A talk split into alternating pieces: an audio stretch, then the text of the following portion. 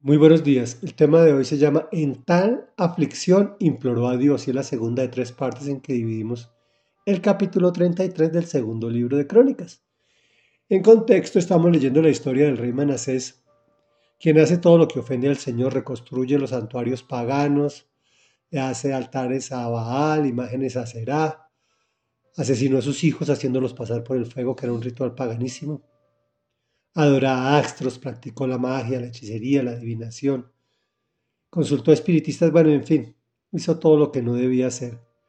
Y dice así, continuamos de esta forma. El Señor le habló a Manasés y a su pueblo, pero no le hicieron caso. Por eso el Señor envió contra ellos a los jefes del ejército del rey de Asiria, los cuales capturaron a Manasés y lo llevaron a Babilonia, sujeto con garfios y cadenas de bronce. Estando en tal aflicción, imploró al Señor Dios de sus antepasados y se humilló profundamente ante él. Oró al Señor y él escuchó sus súplicas y le permitió regresar a Jerusalén y volver a reinar. Así Manasés reconoció que solo el Señor es Dios.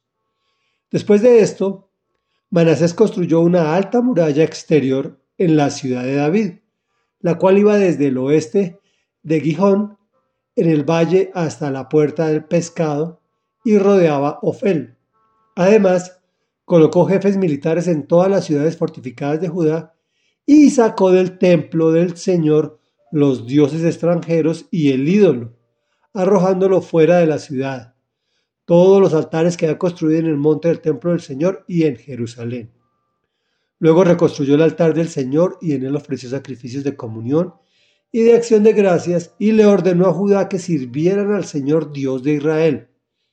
Sin embargo, el pueblo siguió ofreciendo sacrificios en los santuarios paganos, aunque se los ofrecían solo al Señor su Dios. Los demás acontecimientos del reinado de Manasés, incluso su oración a Dios y las palabras de los profetas que le hablaban en nombre del Señor, Dios de Israel están escritos en las crónicas de los reyes de Israel. Reflexión. Antes de la disciplina, el Señor nos habla, pero no le hacemos caso.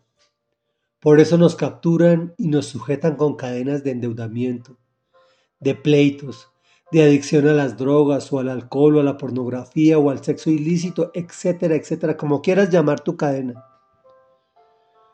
Pero de la misma forma que este rey y los israelitas imploraron al Señor, se humillaron ante Él, Él escuchó sus súplicas y los perdonó. A nosotros también nos perdona. Nos permite regresar y volver a recuperar nuestra vida. E inclusive nos da éxitos maravillosos. Actuemos como el pecador Manasés, que reconoció que solo el Señor es Dios Trabajó físicamente construyendo la muralla y espiritualmente en el templo, arrojando fuera de la ciudad todo tipo de idolatría. La conclusión de hoy es sencilla, y es que si hasta una crápula como el judío Manasés se arrepiente y el Señor lo perdona, a nosotros, su iglesia, sus hijos, con más veras Él está dispuesto a perdonarnos, restaurarnos y llevarnos a cumplir propósitos aquí en la tierra, tanto de orden material como sus propósitos eternos de orden espiritual. Oremos.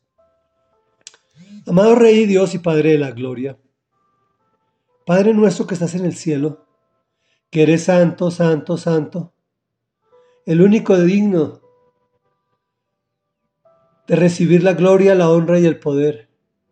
A ti acudimos, amado Rey Dios, reconociendo que hemos pecado, que hemos apartado a nuestros seres queridos de ti, que hemos llevado al pueblo o al pueblo que tú nos has entregado a desobedecerte y a la idolatría.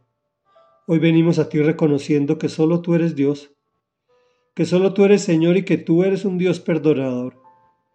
Perdónanos, Señor, restauranos, levántanos a cumplir esos propósitos materiales, en la restauración de nuestras vidas y esos propósitos espirituales a tu servicio, Señor. Te lo pedimos en el nombre de Jesús. Amén y amén.